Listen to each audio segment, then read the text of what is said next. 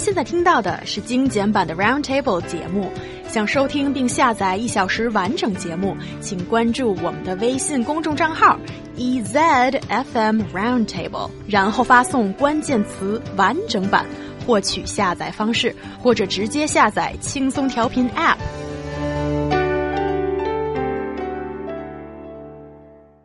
Now let's talk about a boys' topic, I suppose.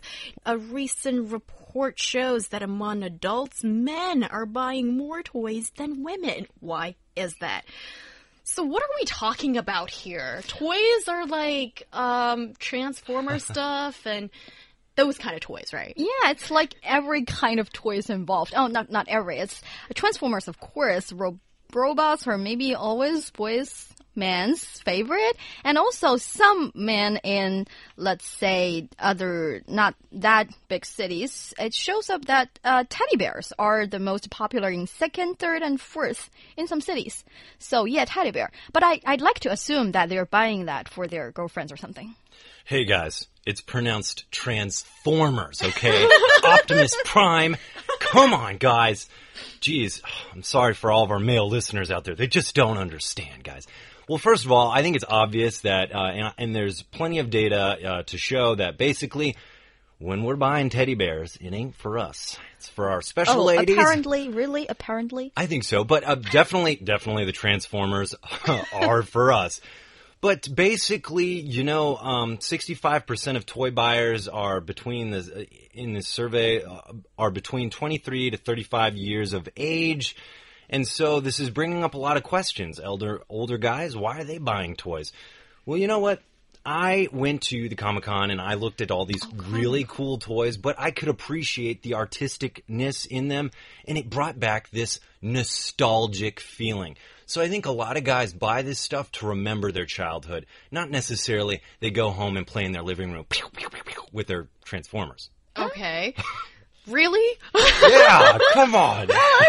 Well, it's, it's okay. It's nice to see a little boy inside of a man, manly man. It's fine, and I'm all for it. You, you, you should have a hobby. It's like it's better than smoking or drinking. You're just collecting toys. Yeah, I have a hobby, like Is play it? tennis and not get some toys when you're in your 30s. Do you know what that kind of scene looks like in other ladies' eyes? Is it? I mean, okay, so you said it's better than, or is it, you know, you reference smoking, okay? oh, and, and, other things that, that it's better. But if you went on the second, third date, you're going to watch a movie at your, your newfound boyfriend's house, and you just see action figures everywhere. Wouldn't that scare you to pieces? I mean, it is a little weird when it's like a dramatic thing, but I do want to say that probably most of these guys are buying it for nostalgic reasons. So, ladies, don't hate. But why is it that, I mean, nostalgia is a common feeling shared by all human beings, but girls don't buy toys? Why is it that men are buying those stuff?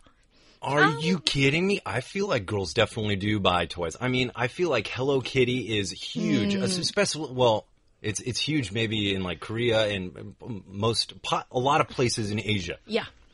Um, let's say that we like them. It's okay if we need something that they're in shape of a Hello Kitty. It's okay to buy those, but we don't collect them. Well, at least I don't collect them. And also, I'm okay with it because it's nice. It's easier to pick a gift. Also, anyway. you're going to make fun of guys for our toys. I just want to say, on behalf of all of our guys, why do you guys have so many shoes? Because we need to wear it, but we don't need to play with it. And you're playing with toys when you're in your 30s, and you have a whole yeah, cabinet yeah, of action figures. Yeah, I understand those are collectibles and they're like merchandise, and in some cases, they can actually become a sort of investment. But that's a mystery to me. How come still, you know, guys it, can we just simply say that boys will be boys forever? And I don't yeah. like that line at, at all because it sounds like an excuse. You're listening to Roundtable. That is